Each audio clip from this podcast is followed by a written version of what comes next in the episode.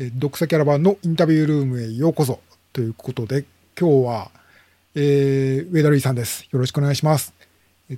ろしくお願いしまえす。っと、まあ、今年何回目ですかもう？いや、もうあの、この間もモンブラン受けたばっかなんですけど。なんかあの、何かといえば上田瑠衣みたいに、あの、なってると申し訳ないっていうか、あの、いや、まあ、あの、上田さんにも申し訳ないなと思って、あの、できるだけこう、そう、安易に頼らないようにしてるつもりなんですけど、いや、今回はすごかったじゃないですか。えーはい今日は 7月15日なんですけども、えー昨日、はい一昨日の13日、えー水曜日に、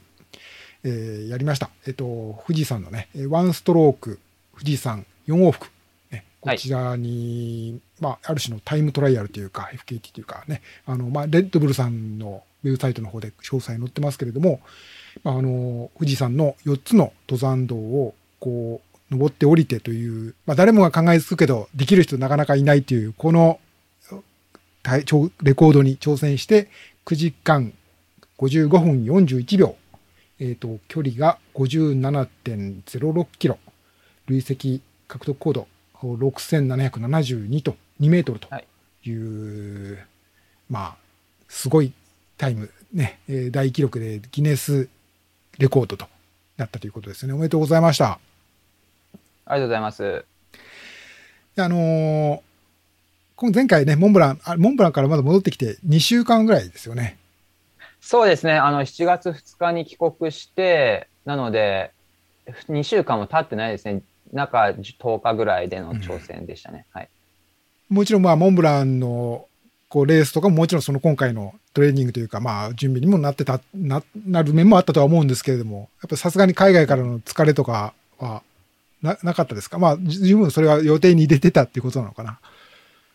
まあ、多少その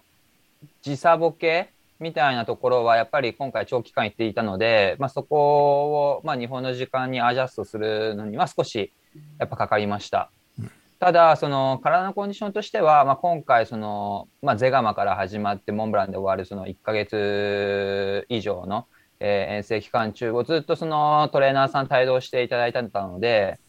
まあ、いつも以上にその常にケアをしていてっていうところで、まあ、そこまで、あの、まあ、連戦、まあ、海外遠征してきましたけども、体のコンディションとしては悪くならず、まあ、今回のそのワンストロークのプロジェクトの直前も3日間、あの、現地で、えー施術してもらったりとかしていたので、まあ、そういったところで、えー体のコンディションとしては、あの、いい状態を、モンブランからのいい状態をキープしながら、えー臨めたかなというふうに思います。うん。さすが、その辺はやっぱりプロの意識ということなんでしょうか。はい、ということで。ね、あのーまあ、前回のね、モンブランの後にお話こうやって伺った時も、えー7月にワンストローク、富士山4区やります、はいやるんですよということはちょっとね、聞いてましたけど、まあ、あのーついにそれが決行されたというかね、実現したということなんですけど、その、その時もお話ししていて、まあ、僕もあ調べてみたんですけど、2013年に近藤さん、近藤義人はい、さんが、そうですね。まあ、11時間53分44秒っていうタイムなのかな。まあ、あの、え他にも登った人いるかもしれないし、これよりも速い人ももしかしたらいたのかもしれないけれども、まあけど多分、いろいろ考えれば、やっぱりこの近藤さんのが、これ最速記録だったと思うんですけれ多分ども。そうですね。ね、まあ、僕らもあのいろいろ調べてる中で、まあ、最初にやられた方が、まあ、23時間台みたいな形で新聞に載載ったことがある方がいらっしゃって、で次にまあ多分僕が調べた中では静岡新聞かなんかで、えー近藤さんが取り上げられていてっていうところで、えー見つけたのが、まあ、ありますね。まあ、他にもあの、まあ、今回そのレッドブルのプロジェクトページには、まあ、過去2人というふうには書いてありますけど、まあ、そういった、まあ、メディアに出てるのがっていうことで、まあ、実際に僕自身もいろんな方が、えーまあ、過去に他にも、まあ、いろんな方が、まあ、個人的に挑戦してるっていうのは、いろんな方のブログだったりとか、投稿を見てはいるので、まあ、決してね、富士山一筆書きにやったことがある人が2人っていうわけではないんですけど、まあでもそれでもやっぱり一番早かったのは、近藤さんの11時間53分っていうのタイムでしたね。まあ、現実的にね、こうや、やろうと思っても、なかなかできないですよね。多分、その24、まあ、まあ僕らとかでもその時間いくらかでもかけてもいいって言ってたらできるかもしれないとかっていうのもあるけど、けど、やっぱ富士山の天気変わりやすかったりとか、どこでこう、補給するのかとかって考えると、そんな二十何時間もかけてるような感じだと、ちょっとこう、現実的に挑戦することは難しい、普通の人にとって難しいから、ある意味、こう、選ばれた、本当に、まあ、ね、その20時間とかを切れるぐらいの人じゃないと、現実的に挑戦できないような、本当にもう限られた人でなければ、やっぱり安全に取り組めないようなプロジェクトだと思うんですけれども、これ、まあ、えっと、事前に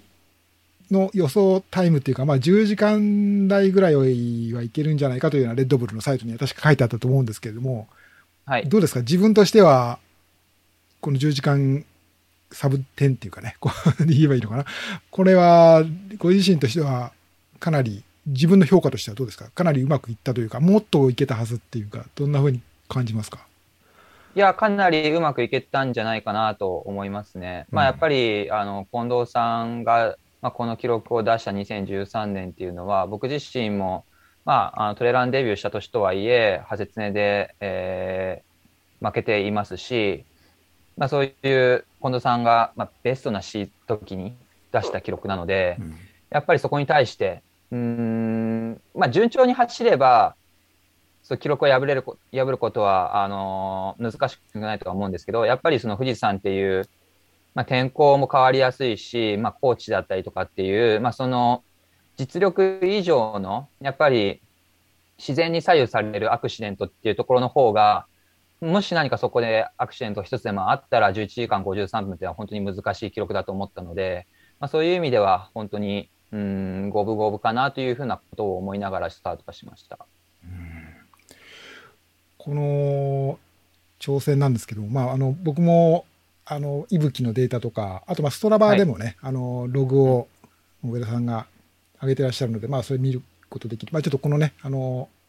えー、インタビューの、の、ショーノートのところに紹介しておこうと思うんですけれども、はい、えー、まあ、見ると、その、うん、改めてすごいなっていうのは、まあ、例えば具体的に言えば、このね、えっ、ー、と、例えば、まあ、わかりやすいところで行くと、こう、富士スバルラインの5合目から、吉田の頂上までが2時間、よ2時間45分とかそんな感じですよね。あ、1時間45分か。ほうほうほう。うん。いや、あの、ちょっともしかしたら手元のと違うのかもしれないけど、だからまあ、これってまあ、その、富士登山競争のね、こととか考えると、すごいレベルっていうか、まあ、すでにそこまでに、ね、あの、7時間も走ってるっていうことを考えると、あの、とんでもないっていうか、あの、レベルだなということを思うし、あと、その、思ったんですけど、まあちょっと月並みの話なんですけど、やっぱこれはほとんどもう走り切ったって感じなんですか？その足、歩けるところは、歩くみたいな感じではもうなかったってことなんですかね？どんな風な 感じだったのかなっていう、ちょっとこう、伺えればと思ったんですけど。はい。えーっと、あれ、僕、吉田ルート登ったことあるんですね。てっきり登ったことないと思ってたんですけど、ああ、スラバ見ると、2回目のトライになってるけど、あれ、僕登ったことあるっけ？なんか過去にレッドブルの、あ、オーストリア、オーストラリアから来たレッドブルの人と一緒に登ってるみたいなんですけど、ああ、なるほど。全然、あの、初見な感じで登ってました。あの岩の感じとかが。初めて見たなみたいな感じだったんですけど、完全に恐怖から抹消されてますね、前に登ったのが。確かに、ね、ちょっと話飛ぶんですけど、なんか上田、上田選手、上田さんからと、はい、富士山って、縁が深そうで、実は、ちょっとなんか、すれ違ってる面もあるというか、そうですね。えー、登山競争も、あれ、2019年だったかな。あのー、はい、5合目で中止になっちゃって。山頂コースにエントリーして、ね、こう、もしや優勝は、はい、さらにその上、コースレコードまでっていう話もあったけれども、えー、というようなこともあって、だからそっか、そんなに普段から、まあ、トレイルランナーにとってこう富士山行くのは割とこう、ポピュラーな、人気の、夏の人気のトレーニングコースみたいなところありますけど、そんなに頻繁には行ってな,、ないってことなんですよね。そうですね。まあ、一回その、えー、富士宮ルートの方で、えー、富士市が行っているルート3776っていう、えー、プロジェクトというか、まあ、そういうイベントというかのアンバサダーみたいなことをさせていただいて、まあ、それで富士宮ルートを何回か登ったことがあるのと、まあ、トレーニングで、これももう完全にうろ覚えなんですけど、御殿場か須走りかを登って、で、降りてきたときに、えーまあ、2018年に前十字靭帯の損傷だとか、膝の骨折っていうのをして、まあ、だからあまり富士山に対してはあまりいい思い出がないっていう感じでしたね、うん、これまでは。そうなんですねじゃあ今回この全ルートもすごい新鮮というか、まあ、思想ももちろんされたかもしれないけれども、はい、割とこうじゃあこうフレッシュな感じだったということですか？うん、そうですね。あのー、まあ天気もコロコロ変わって、うん、まあもちろんその今回プロジェクトということで映像も入っているので景色が綺麗なのを撮ってほしいなとは思いつつも、まあ、個人的にはあのー、まあ雨が降ったり止んだりガスがかかったりとかそのコロコロ天気が変わったからこそあの飽きずに景色が飽きずに走れたかなっていうことも思いますね。うんそのちょっとささっきの走って戻っちゃうんですけど、レアリングとかも難しかったですけどね。うん、割とこう、じゃああの心拍数とかももう上がりっぱなしみたいなストラバとか見るともう あのちょっと僕とかとか一般人とちょっとレベルが違うのかもしれないけどもうあの100 50、60ぐらいはもうずっと張り付いてるような感じ。特に最初の方ですよね。だから、まあ、でも僕のじゃあレースペースはだいたい175とかでやってるので、うん、まあ、今回はそんなにむしやっぱりあの長時間走るっていうことで、えー、上げすぎないようにも意識してましたし、うん、まあ、どちらかというと心拍というよりも、まあ、しっかりその設定している予想通過タイムとかに対してどれだけ貯金があるかとか、うん、えー、どれぐらいで、まあ、比較して、予想と比較して来れてるかっていうところに意識を置きながら走ってはいました。うん、じゃあその辺の、そういう意味でも、大体オンタイムだなというふうに思いながら走っていた感じですか？あるいはなんかちょっとこう焦りとか途中であったりとか、そのことはないのかな、はいはい、どうなんでしょう？あのー、今回、あの、僕の方で予想というか、その予定通過タイムっていうのを10時間ぴったしで設定していて、なるほど。で、まあ、そのペースで行って、まあ、ちょっと遅れてなんとか10時間台かなっていう、その10時間を目指すぐらいで、まあ、あの、10時間台になるかなっていうような予想で、えー、タイムチャートを立てていました。で、実際には、うん、まあ、最初の富士宮の上りから始まって、うん、えー、まあ、御殿場降りて、御殿場上り返して、御殿場降りてくるまでっていうのが、えー、ものすごいあの予定通りというか、うん、予定以上の走りだったので、まあ、そこからは、あの、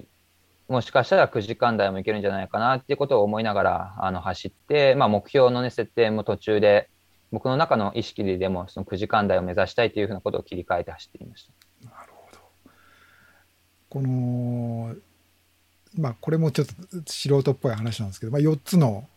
コース、まあ、富士宮、はい、あ御殿場、須走、まあ、吉田とあるわけですけれども、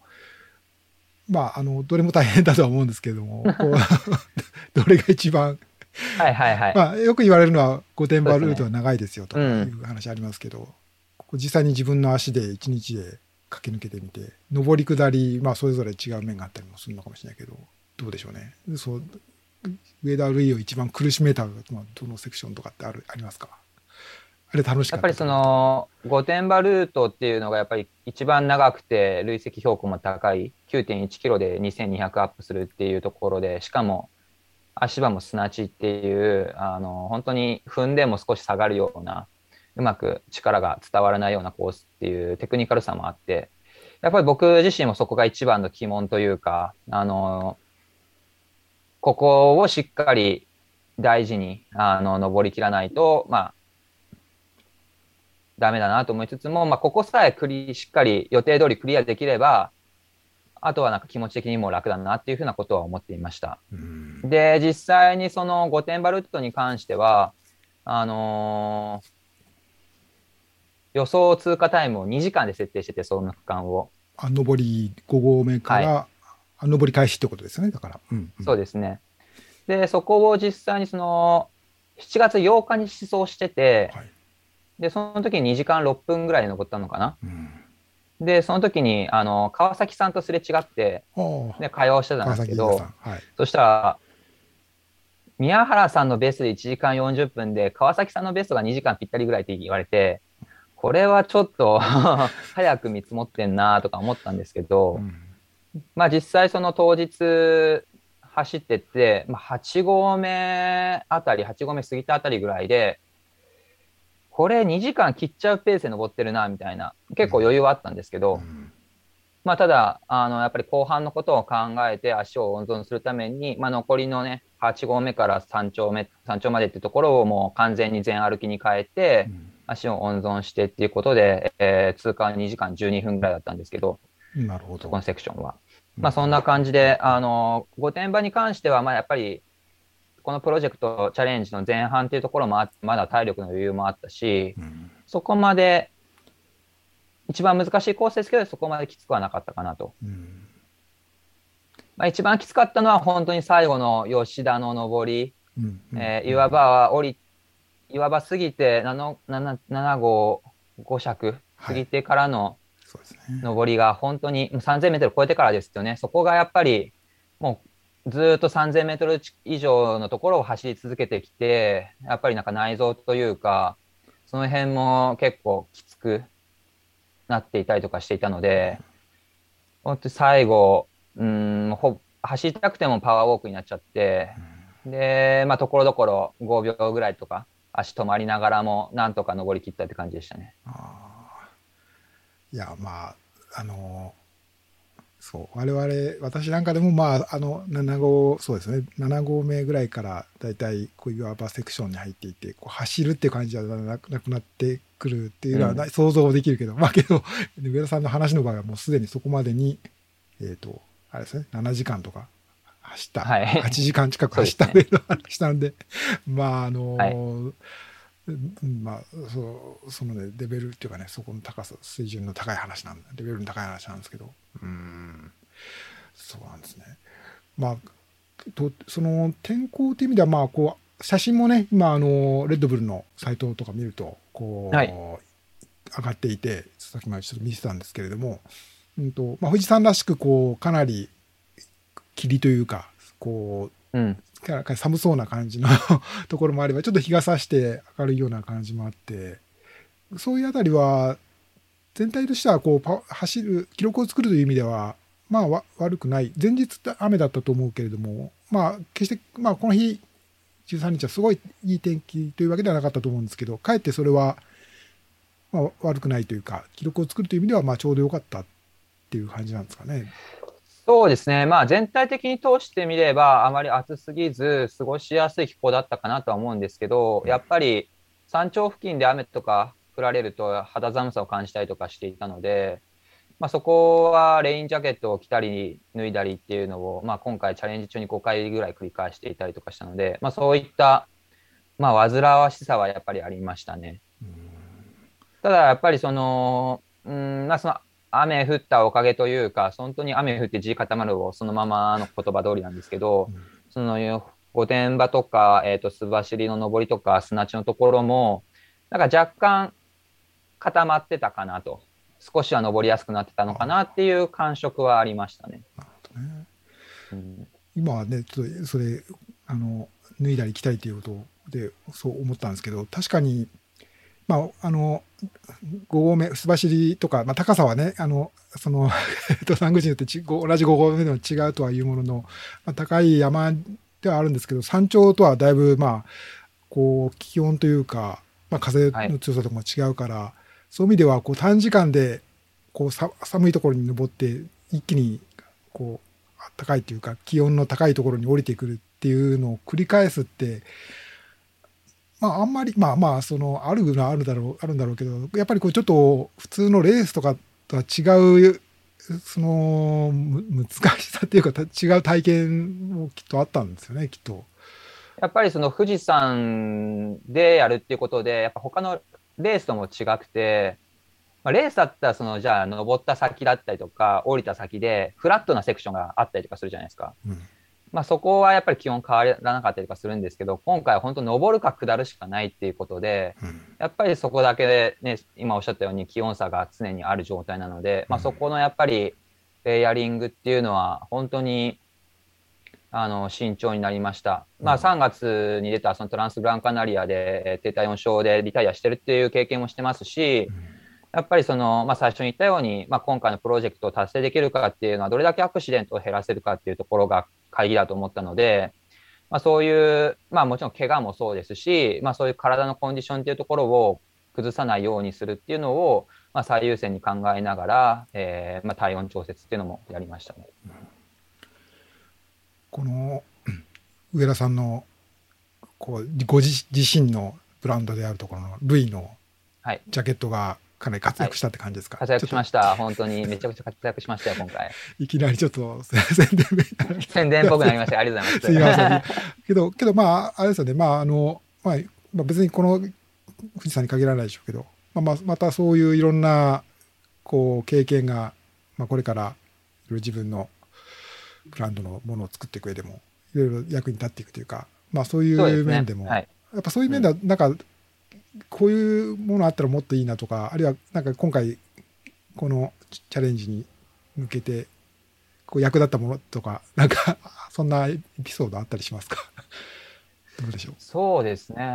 まあ、今回、やっぱりまあ特殊な環境ではあったので、えー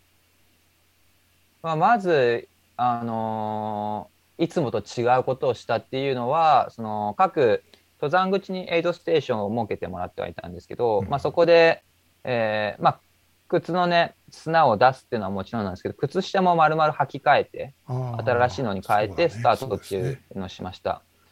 あの前ここに来るまでにあの6月オーストラリアにいるときにあの同じレッドブルアスリートのフロリアノ・シュトワンダーっていうウルトラのアスリートがいるんですけど、はいまあ、彼と会話をしてる中でアドバイスの一つにそういうのがあってうん。やっぱり砂だったりとか汗が溜まってる状態で走り続けるとやっぱり足のトラブルにもなるしっていうところであの今回そういったところも気を使いながら走りましたね。ああ、そうか、確かにそこはそうですよね。連続的にやるんだったら大事そうですよね。あの大砂走りはどうや多分でも、はい。すごい、あの、ゲーターがあった、ゲータートレーラーニングのゲーターがあったとしても、ちょっと下げられないですよね。あの入ってくるのは下げられないですもんね。うん、そうか。じゃあ、もう用意しておいて、パッと履き替えられるようにしておくというのが、そうですね。うんこう、一つのテクニックということなのかな。はいね。うんあの、あと、まあ、あの、また素人っぽい話なんですけどその、食事とか、あ補給とか、まあ、あの、はい。写真ではちょっとやっぱレッドブルがかなり活躍してたっていうのはよく分かったんですけど、はい。あなんかそういう、これだけの、あもちろん普段の上田さんのかん走るこう感じだったら、登って降りてくるぐらいはもう、別に何の、まあ、あの補給、まあ、水分ぐらいで十分なのかなっていうふうになんですけど、これだけ長い時間、8時間、9時間、10時間近く、うん。この富士山のこの過酷なコンディションっていうことになると、どうですか？その辺はなんか工夫したこととか、あれここう補給とかっていうことはどうどういうふうに考えたんですか？まあ、基本的にはやっぱりジェルだけで通すつもりだったんですけど、まあ、あのまあ、スタッフには、まあ、とりあえず、まあ、果物は置いてほしいと。フルーツ、まあ、オレンジとバナナ。で、もしかしたら、後半しんどくなって、なんか、しっかりしたもの食べたくなるかな。おにぎりとか、うどんとか食べたくなるかもねっていう話はしていたんですけど、まあ、結果としては、あのまあ、ジェルだったりとか、塩塩分系のサプリメントだったりとか、まあ、オレンジを食べたぐらい。で、ドリンクは、えーまあ、えースポーツドリンクとレッド、あと、えー、蛍光を飲んだぐらい。で、まあ、これ、ちょっと、あの裏話の話なんですけど、はい。まあ、今回、その遠征、海外遠征から帰ってきて、で、なんか2日とかで、えーもうあっち、富士山の近くに、えー移動してたんですけど、あの、ジェルとかを買う余裕がなくて、あ日本に戻ってきて、時間がなくてうん。はい。で、それをネット注文したんですよ。はい。前日になっても届かなくてあ、らら。そうで、みよく見たら、その、注文を受付しましたっていうようなメールも来てないし、うん多分おそらくその購入ページまで行ったけど何かしらやり取りしてる中で閉じちゃったっぽくて。で急遽あの川口湖のスポーツデポに行って ジェル購入してみたいなそう前日の夕夕方5時とか閉店間際みたいな感じで。うん結構それがなかったら本当にねあの結構でかいジェルを 持っていきながらコンビニに売ってるようなやつを持っていく羽目になってたんですけど、うんまあ、そんなようなこともありました。はいえーまあやっぱり世界世界ねあの戻ってっていう活躍なのでやっぱりなかなかね そういうこともありますよね。うんあの今回のねこの上田さんの活躍っていうか、まあ、これあの残してきたこう成績とか、まあ、モンブランもね先あの先月のモンブランもすごかったんですけどやっぱ今回あの僕もちょっと少し挑戦の前に紹介記事とかも書かせていただいたんですけど、やっぱすごい反響っていうか、あの期待もだし、あとはその達成9時間55分っていうね、記録っていうのも、すごいっていう反応というか、まあ、み周りというか、まあ、その多分、こうトレイルランニング普段してないような人にとっても、すごく富士山のこの挑戦っていうのは、身近に感じられたんでしょうかね。うん。なんかそういう、そういう反響の声、反響はあるんだなってことを僕改めて感じたんですけれども、どうそうですね、どやっぱりその上田さんの周りでも、業界、うん、きはいはいっとそうだったんじゃないかなと思うんですけど。そうですね、あのやっぱり業界以外のところの反響っていうのがやっぱり大きかったですよね。うんその富士山っていう、やっぱ日本人だったら誰でも知ってる山だし、まあ、山とか趣味じゃなくても登ったことある人とかいいっぱいいると思うんで、まあ、そこのすごい自分と比較しやすいっていうところでも、あのー、分かりやすい、えー今回のプロジェクトだったかなと思います。ただやっぱりそういうふうに、あのーより多くの方にリーチするからこそ、やっぱり気をつけなきゃいけないのが、やっぱりそのトレイルランナーとしての、その、うーん、マナーとかだったりだとか、うーん、まあそういう走り方というか、山の走り方というか、うん。まあそういったところはすごい気を、気を使ったという、いつも当たり前にあるんですけど、うん。まあより一層注意はしましたね。うん。例えば、ハイカーさんとのすれ違いだったりだとか、追い越しだったりだとか、うん。っていうのは、やっぱそれ一つで、まあ、今回のプロジェクトの対する見方も悪くなるしうん、業界に対しての見方も悪くなるしっていうところを、やっぱり、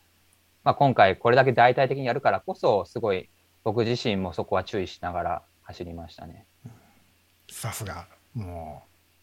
う、もう意識高い。いやいやいや別に茶化すつもりなんですけど、けどね、あの、その、まあ、おっしゃるようにね、具体的に、例えばまあ、あの、さすがに全部を一回で走る人は、いないと思いますけれども、例えばまあ、その、富士山に登るにしても、まあ、吉田口から登り、うんうん登ったとか、あるいは降りたとか、はい。あー富士宮から行ったこともあるとか、そういう、ね、あの経験されている方からすると、自分の時のタイムと比べて、これはすごい異次元のタイムだなとかっていうことは、そう分かりやすいですね。まあ逆、またそれに、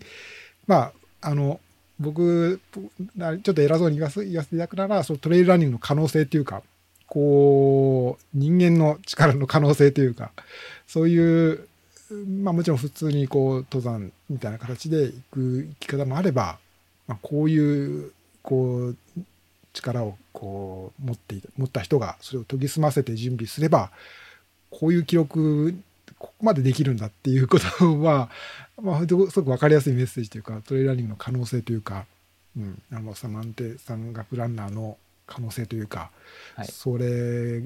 強いメッセージというかね、こう、あうん。の分かりやすい、なんていうか、みんなに伝える機会になったんですよね、きっとね。そうですね。うん。うん。うん。やっぱりなんか面白い例としては、上田瑠衣の富士山一往復が高尾山一回分と一緒だみたいな感じだったりとか、やっぱりね、その富士山じゃなくても例えがあったりだとかして、やっぱりその、うん例えやすい時間だったりだとか、まあ場所だったりとかしたのかなと思います。なんかね、あの僕、いやまあ、ちょっと良さ話なんですけど、その57キロだったかな、57キロになるんですよね。僕なんか似たようなこういうので言うと、例えばその登って降りてとかで、その足柄峠とか、まあ、ずっと富士山の東側ですけど、そこにあの、こう、から、えーいくつかのロードの道があって、まあ、それをこう、登って降りて、また別のところから登って降りてみたいな、うんうん。3回ぐらいそれ登って降りて繰り返すみたいなことを、まあ、その、前、昔、あの、とある人から教わって、そういうトレーニングしたことは、はい、それが52キロぐらいで、だいたい8時間とかかけてたやってた気がしますけど、当然ながら累積標高は、わかんない、いくらかわかんないけど、まあ、ずっと低いはずなんで。まあ、あの、あの時の経験と比べても、もっとその高さをもっと高いところまで行ってるわけだし、当然トレイルなわけなんで、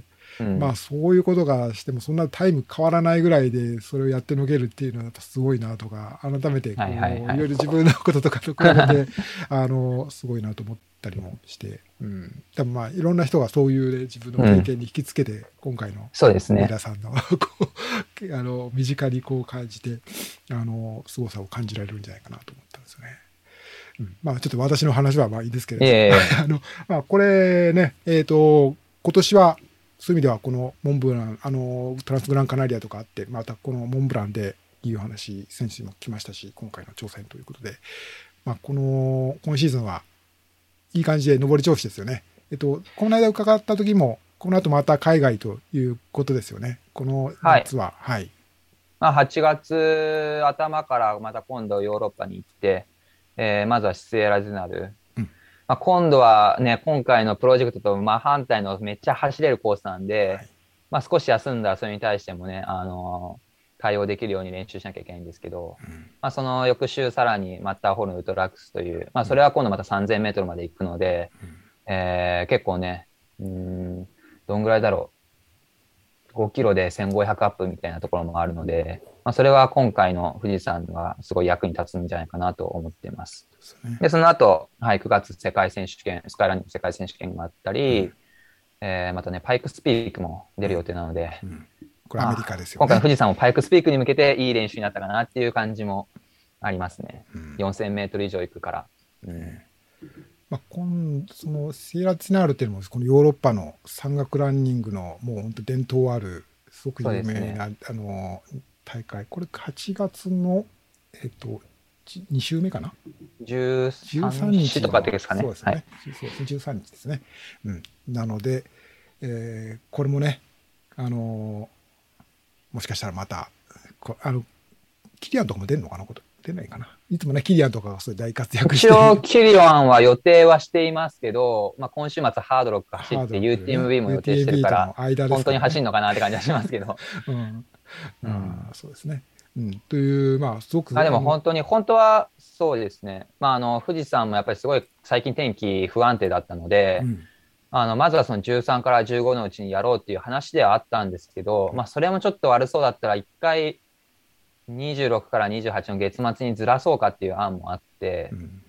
うんまあ、そうすると今度ね、後のレースにも影響してくるので、でね、まあ、今回、はい、このタイミングで、まあ、結構ギリギリの天候ではありましたけど、なんとか結構できてよかったかなとは思います。うん、いや、よかったです。確かにね、そう考えると、いつでも富士山はそこにあるとは言っても、なかなかそういうこう挑戦ができる機会っていうのはね、限られますもんね。というわけで、今年の夏は、この後、これからあまたヨーロッパに渡って、スイスの、はい、セラツナール、これもヨーロッパのビッグなレースということで、楽しみ。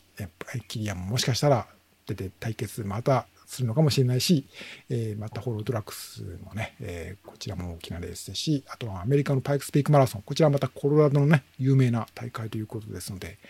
この上田さんの活躍、また、ね、大きなニュースとともに、私もちょっとインタビューをお願いすることになるかもしれませんけれども、よろしくお願いします。はい、そうなるように頑張ります。というわけで、えっ、ー、と、まあ、お疲れのところ、ちょっとお時間いただきました。えっと、7月の13日水曜日に行われた、えー、レッドブルのプロジェクト、えー、ワンストローク富士山4往復で、えー、9時間55分41秒見事完走してギネス世界記録を達成した上田瑠衣さんにお話を伺いました。上田さんありがとうございました。ありがとうございました。